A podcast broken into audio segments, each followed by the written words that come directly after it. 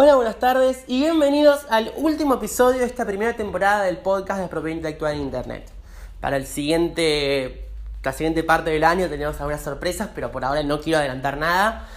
Y me pareció válido, eh, lógico, terminar esta primera parte del podcast con un tema que, aunque no es, no es propiedad intelectual, no tiene nada que ver con propiedad intelectual, sí es necesario saberlo y entenderlo, toda vez que en el caso particular del, fin de este podcast, que es el manejo de todas estas herramientas de propiedad intelectual, pero en ámbitos tecnológicos, es necesario tener eh, claras nociones con respecto al derecho internacional privado. Una materia que muchos detestan, inclusive en la facultad, que muy pocos la entienden, que no saben a, qué va, cuál es el fin de estudiarla, pero que en conflictividades referidas a Internet es indispensable tener conceptos básicos porque tenés que saber a qué normativa recurrir. Entonces, en este podcast vamos a hablar básicamente de nociones básicas de la propiedad, perdón, del derecho internacional privado. ¿sí? Vamos a computarizarlo, vamos a, eh, hablar el tipo de normas que se vinculan, que, se utilizan en este tipo de derecho. ¿Por qué no? También vamos a hablar un poco de nuestro Código Civil y Comercial argentino. También vamos a hablar de cuestiones relacionadas a calificaciones, cuestiones previas y reenvío, que es un tema que a muchos les cuesta, les cuesta horrores entenderlo. Pero vamos a intentar hacerlo menos para que todos se puedan llevar los conocimientos básicos de este derecho, de este tipo de derechos, de este tipo de disciplina, mejor dicho. Pues ya se anticipo que la mayoría de las doctrinas no considera que el derecho internacional privado sea una, un tipo de derecho como por ejemplo el derecho civil. Lo consideran más bien una disciplina, una práctica. Porque en realidad el derecho internacional privado se compone de todos los tipos de derechos conocidos, pero vistos desde otra óptica. Porque vos tenés derecho civil, internacional, derecho internacional privado civil, derecho internacional privado eh, en cuestiones penales, en cuestiones administrativas, en cuestiones laborales. Pero bueno, no quiero seguir spoileando lo que va a ser el desarrollo del podcast. Pasemos a la intro y seguimos con los temas.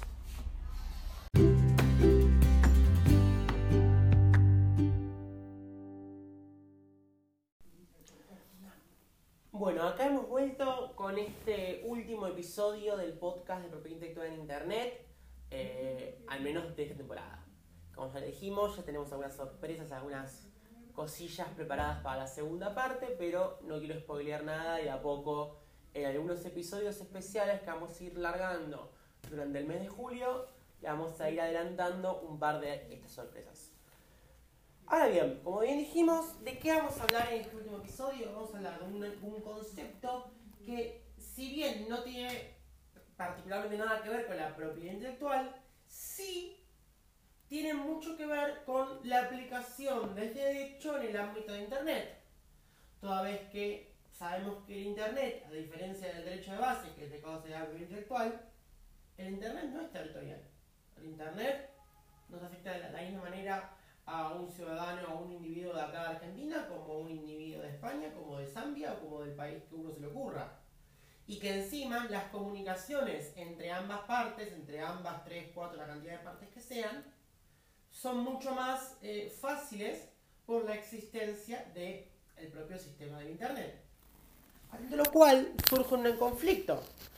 El conflicto viene de la mano de decir, si bien es cierto que el derecho de propiedad intelectual es un derecho plenamente territorial, la combinación del derecho territorial con Internet te genera un híbrido y te genera conflictividades que son muy difíciles de resolver con el derecho local. Para este tipo de conflictividades existe lo que nosotros llamamos el derecho internacional, que tiene dos ramas, pública y privada. El derecho internacional público básicamente tiene que ver con la relación que existe entre los estados y casi nada tiene que ver con el individuo. Sí se dice a veces que también es derecho internacional público eh, aquella relación que tenga que ver entre un estado, de, entre un estado y un particular de otro estado. Pero generalmente cuando se habla de derecho internacional privado, público, se habla de las relaciones jurídicas que existen entre dos estados distintos, dos son más estados distintos. Ahora bien, ¿qué ocurre con las conflictividades y las implicancias que pueden existir entre particulares? Para eso existe otra rama del derecho, que es el derecho internacional privado. Y una definición simple del derecho internacional privado podría ser que es una rama del derecho que tiene por objeto los conflictos de competencia internacional.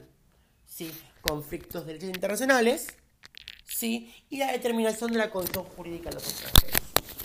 La última parte mucho no nos interesa, lo del tema de derechos internacionales y de la condición jurídica de los extranjeros, pero sí nos interesa lo de que tiene por objeto los conflictos de competencia internacional.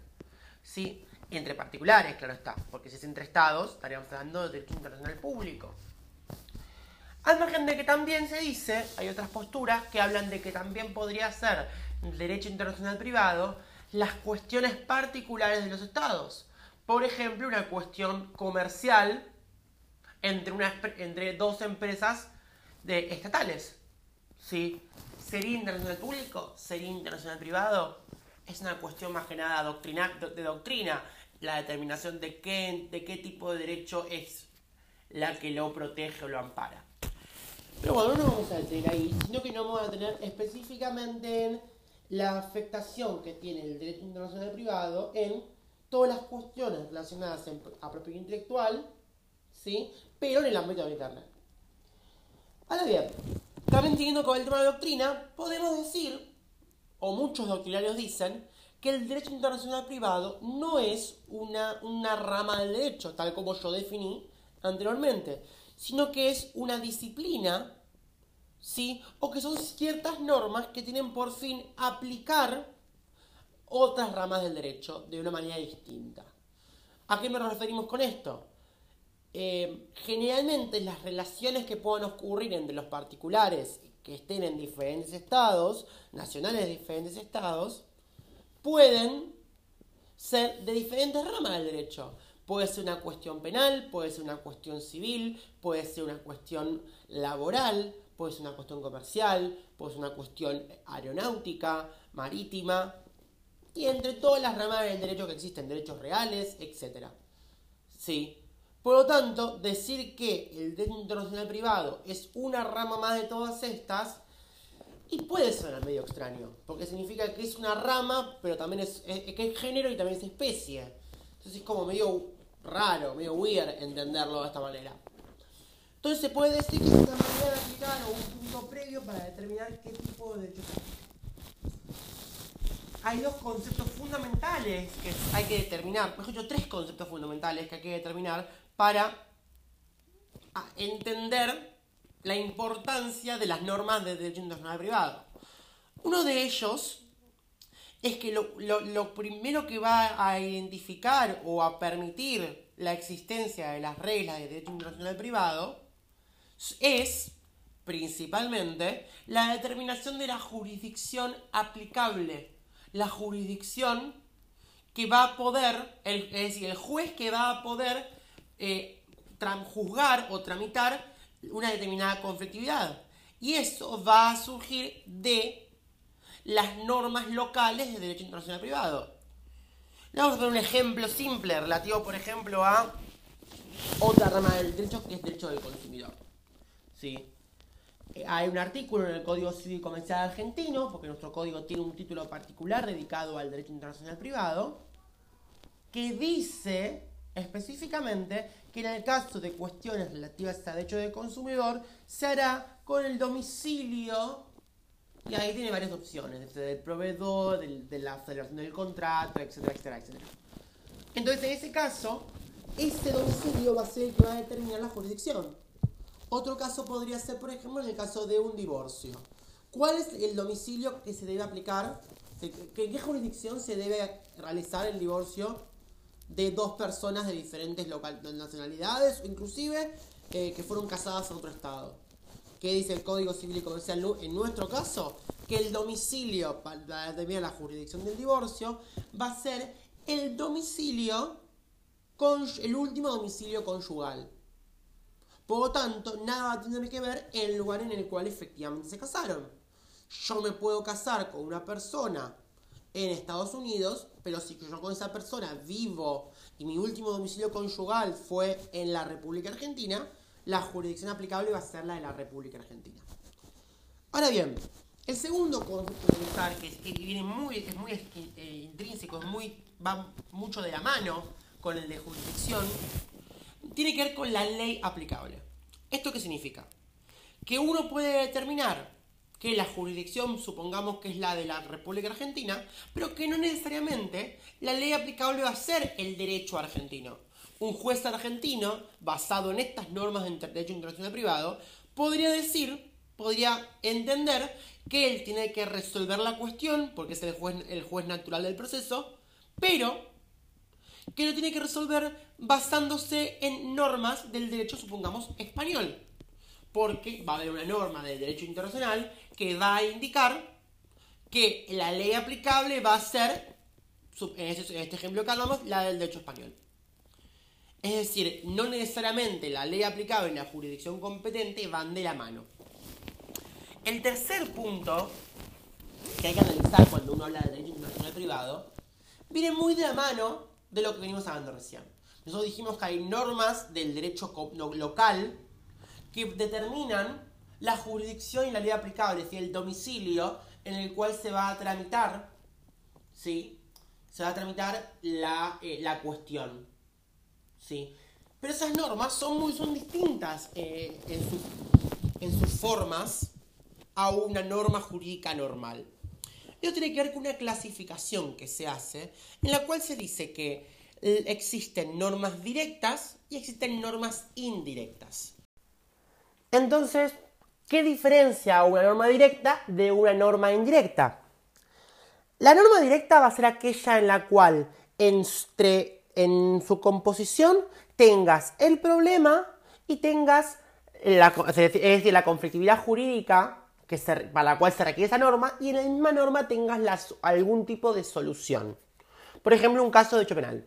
Un, caso que dice el, eh, que el homicidio, en el caso de que haya un homicidio, va a haber de 8 a 25 años, tenés el problema, que es el homicidio, y tenés la solución, que es la pena aplicada, en teoría.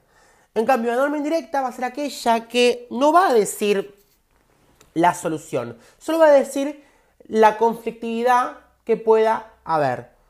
Por ejemplo, si una norma dice, en el caso de una sucesión se va a utilizar el, el domicilio, el último domicilio del causante, bueno, me está diciendo qué hacer con la sucesión.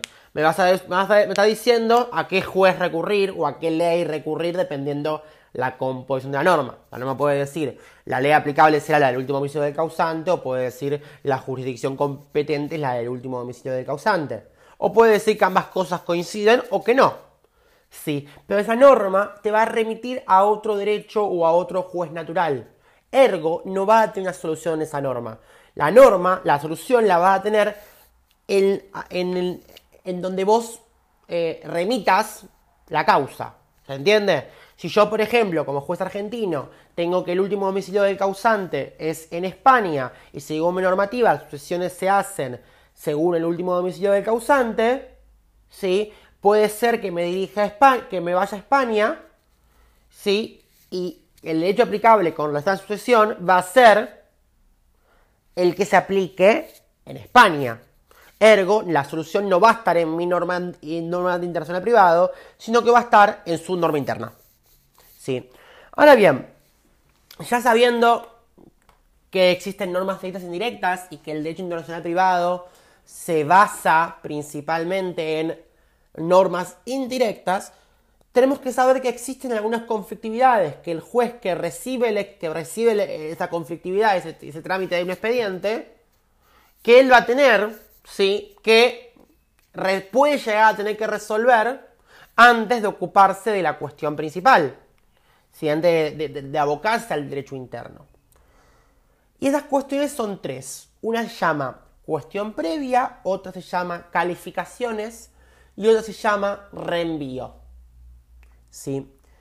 Cuando hablamos de cuestión previa hablamos de que a veces cuando uno maneja cuestiones de derecho internacional, de internacional no necesariamente lo que ocurrió en un Estado, o sea, que las figuras jurídicas que existen en un Estado, no necesariamente existen de la misma manera en otro.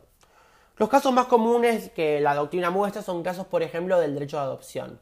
Una sucesión en la cual un hijo adoptivo, ¿sí? Reclama la sucesión de su padre en el país en el cual, según las normas de derecho internacional, corresponde, porque por ejemplo en el derecho italiano, para poner un ejemplo eh, que se da mucho en la doctrina, eh, las sucesiones no se dan por el último domicilio, sino se dan por los bienes, donde están domiciliados los bienes. es decir, pueden existir tantas sucesiones como bienes existan. Entonces, en ese supuesto, sí, puede ser que acá en Argentina eh, haya sido válida la adopción, entonces acá sea heredero, acá reciba los bienes del país, pero para el bien de Italia no, lo, no sea así. Entonces, en un caso clásico de doctrina, lo que se tiene que resolver la cuestión previa es la validez de esa adopción. Si se considera que la, adopción es válida, entonces él va a ser un legitimado, eh, va a estar legitimado para reclamar los bienes heredados. Si la, si la adopción es inválida, ya se cae por defecto toda la cuestión. ¿Cómo podemos aplicar esto al derecho, eh, al derecho intelectual? Supongamos en el caso de una patente. Si ustedes recuerdan en los primeros episodios dijimos que el software se protege por patentes solamente en cuatro países. En Estados Unidos, en, em, en Corea, Corea del Sur, en Canadá y en Japón. Entonces, ¿qué ocurre en el supuesto en el cual, por una cuestión de derecho internacional privado, se resuelva, por ejemplo, en una sucesión eh, se dice que el último domicilio del causante era en Argentina. ¿Sí? Y ese, ese causante vivía acá, tenía bienes acá, pero además tenía una patente de un software, de un sistema operativo creado en el exterior. Y esa patente todavía tenía vigencia. O sea, estábamos dentro de los 20 años. Supongamos que el tipo lo, eh, se le concede la patente en 2018, fallece ahora en 2020. Es decir, le quedan 18 años en los cuales el titular de esa patente, el inventor, ¿sí? tiene derecho sobre la misma. Es un activo valuable. Ergo, es un activo heredable. Entonces, por las leyes internacionales privadas, se dice que quien tiene que resolver y con la ley que tiene que resolver es el juez argentino. El juez le llega esa patente de software estadounidense, pero se da cuenta que en su derecho interno el software no se protege por patentes sino que se protege por otro medio. Entonces esta patente en Argentina es inválida, no se ve nada.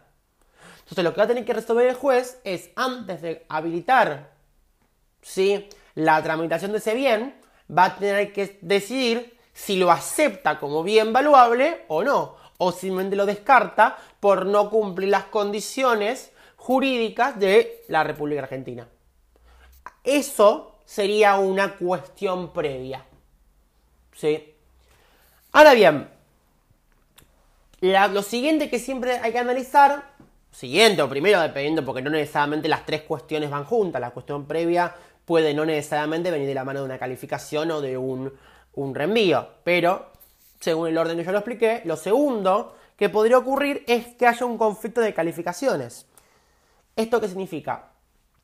Que hay determinadas palabras que no necesariamente se llaman de igual manera en un estado que en otro.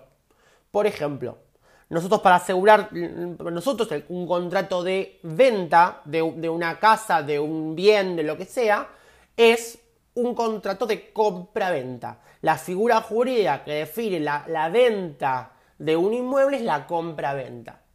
Pero puede ser que en otro país no sea la compra-venta. Entonces, y te llega un contrato en el cual dice venta o el nombre que se les ocurra, ¿sí? De tal bien. Entonces, antes de resolver, va a tener que determinar si esa calificación, si ese, nombre, esa figura jurídica que en nuestro país no se llama igual o en algunos casos ni siquiera existe, cómo la, puede asimilar a nuestro derecho para poder resolver. Esto pasa mucho mejor en sociedades, con los tipos societarios. Los tipos societarios de Argentina no necesariamente son iguales que los otros países y viceversa. ¿Y cómo lo podemos aplicar a nuestro derecho? Lo podríamos aplicar, por ejemplo, en algo que no vimos en este podcast, pero se les puedo adelantar para la siguiente temporada, en el caso de derecho de autor con los derechos de distribución. Recuerdan en la introducción que hicimos en observancia que el WCT, el Tratado de la Hombre sobre la propiedad intelectual, nos dice, sí, claramente nos dice que, em, ¿cómo se dice? Nos dice que la distribución existirá cuando haya una venta o alguna figura similar a ella. Es decir, ya la propia normativa internacional del tratado prevé que el juez puede llegar a tener que resolver sobre una calificación. Y un caso muy común ocurre con el tema del agotamiento del derecho de distribución, que básicamente en el ámbito analógico no es complejo, porque como siempre yo siempre digo, eh, el mercado del usado es normal, yo cuando compro un libro después con el mismo puedo hacer lo que quiera menos copiarlo, pero si quiero venderlo lo puedo vender y no tengo que pedir ni autorización ni pagar algún tipo de regalía al titular anterior. Pero en el caso de Internet no es siempre tan así porque hay que ver si la transmisión de la... mejor dicho, si existió transmisión de la propiedad. Si yo, titular originario de, una, de, un sistema operativo, cuando, se lo, cuando lo vendí, esto va entre comillas, lo vendí a un tercero, un consumidor, si se le transferí el dominio o simplemente le otorgué una licencia. O si esa licencia reunía las condiciones de una licencia o era una venta que se le había puesto el nombre de licencia. Todo eso, esa maraña de cosas, es lo que el juez va a tener que determinar. El juez va a tener que utilizar el concepto de las calificaciones para decir, ah, esta licencia reúne las condiciones para ser llamada licencia o podría decirse que es una venta, porque si es una venta significa que el derecho de distribución se agotó, pero si es una licencia significa que no, porque nunca hubo transmisión de la propiedad, ergo el derecho de distribución originario sigue estando en manos del titular original del, del, del, libro, ¿sí? del contenido. Entonces, ahí habría un caso de calificaciones. Y el tercer caso, que a lo mejor es el más complicado de entender, es el caso del reenvío.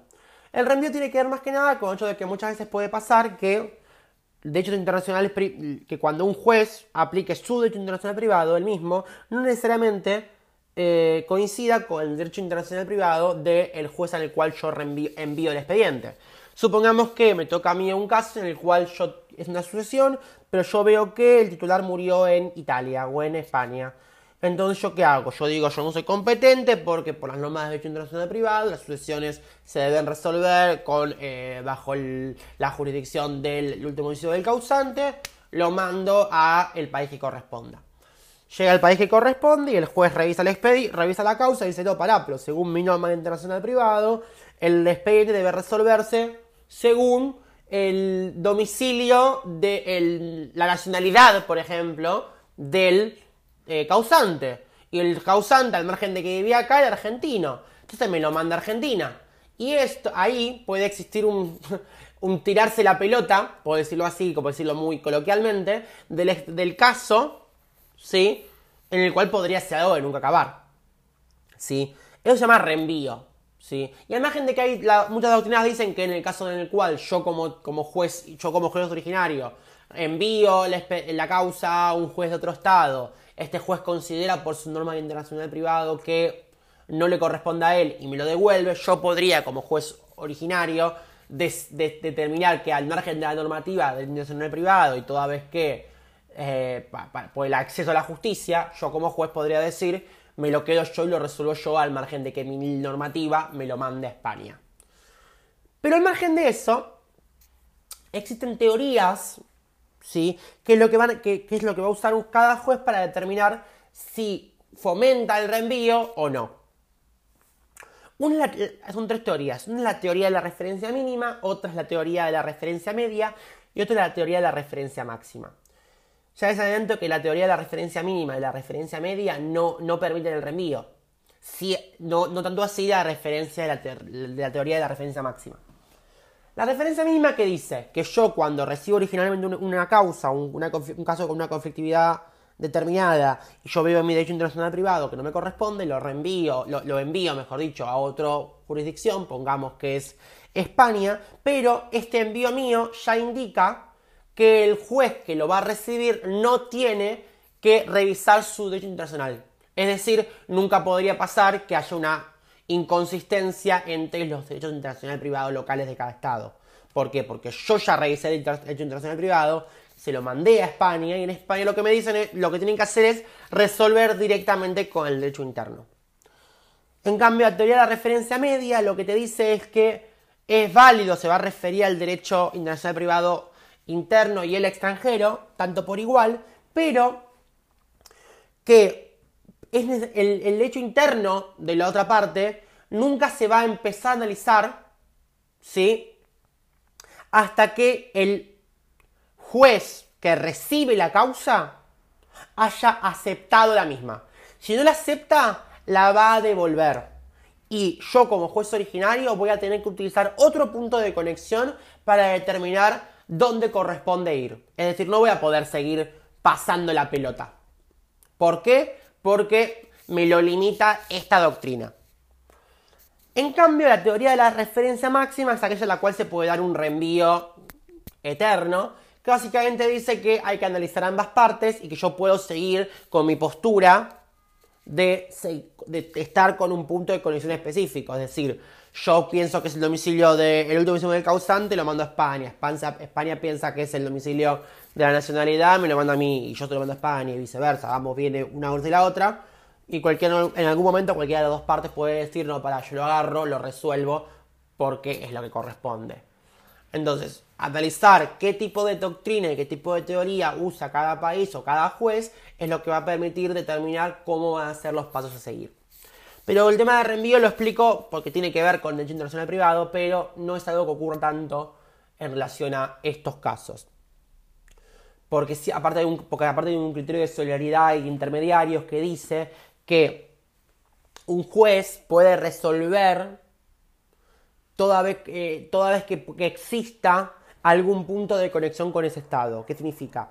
Por ejemplo, que eh, supongamos que hay una venta de, un comercio electrónico en el cual eh, yo en Argentina hay una parte, en España hay otra, pero hubo un barco que atravesó, eh, que, tiene, que tiene bandera de otro estado y que hay una conectividad de internet de, esta, de ponerle que conecta ambas partes, así como se hizo la venta, que pasa por varios estados. Cualquiera de todos los estados en los cuales existe algún mínimo punto de conexión con la transacción original puede tomar el caso como propio y resolverlo. Entonces, en ese caso sería mucho más complicado, porque eh, mucho más complicado que se dé un caso de reenvío, porque básicamente existirían infinidad de puntos de conexión aplicables y no se requeriría estar en la pelota de estar llevo bien, llevo bien, llevo bien. Entonces, ahora ya se entendió las cuestiones principales, es importante que ustedes sepan por qué es fundamental entender esto. Por lo que yo ya les, les alenté anteriormente.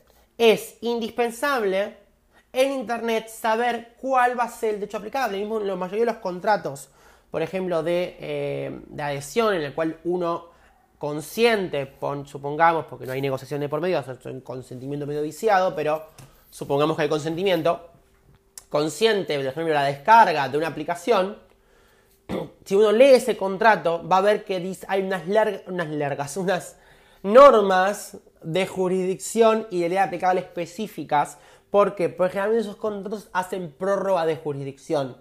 Es decir, vos en Argentina consentís un contrato que ya te dice el contrato que la jurisdicción aplicable va a ser, supongamos que, los tribunales de California.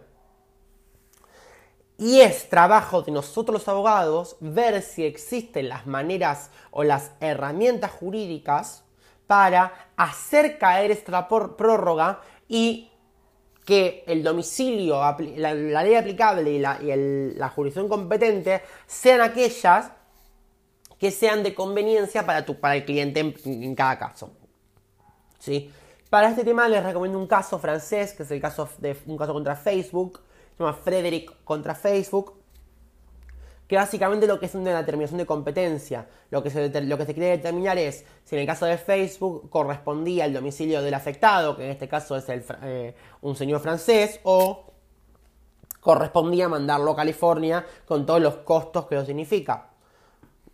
A más de que no les voy a contar los hechos, les puedo adelantar que lo que se resolvió en este caso es que el domicilio aplicable, como estamos hablando de un caso en el cual hay un servicio involucrado, a margen de que sea gratuito, se van a aplicar las normas de consumidor. Y las normas de consumidor siempre son consideradas o tienden a ser consideradas de orden público.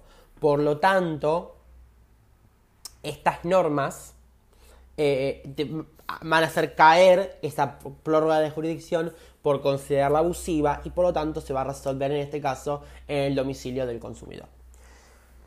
Como último punto para cerrar y ya despedirnos de esta temporada, voy a, hacer rápidamente una explicación de un concepto que tiende a ser conflictivo. Este concepto es el concepto de orden público.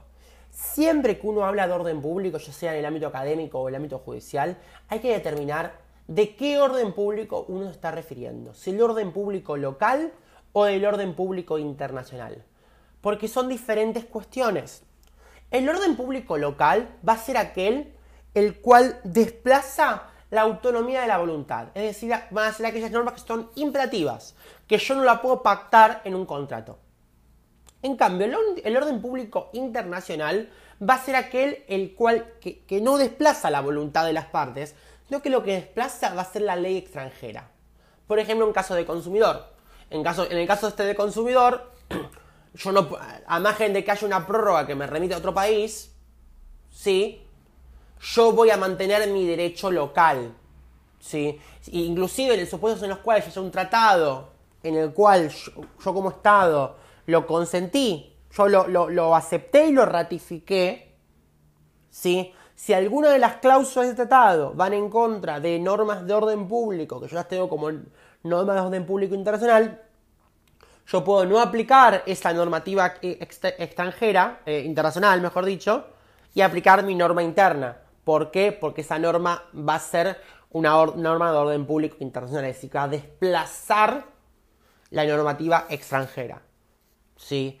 Eso a, veces, pasa con la normativa laboral, que a margen de que es de orden público común, puede inclusive ser de orden público internacional. Supongamos que uno, tiene una relación laboral en Argentina con una empresa internacional que no tiene un domicilio radicado acá, ergo yo soy empleado en realidad de esa persona, pero vivo en Argentina, ejerzo mi trabajo en Argentina y todas las cosas en Argentina, yo podría ampararme la normativa argentina. Pasa mucho esto, por ejemplo, con los Globo, con los servicios de, delivery, Globo, Rappi y todas esas plataformas, que no tienen oficinas acá, no están constituidas como corresponde en Argentina, pero a margen de que no hay contratos laborales eh, específicos o, tipificados, sí se aplica la normativa de, hecho, de laboral argentina. ¿Por qué? Porque no solo es de orden público local, sino que también es de orden público internacional.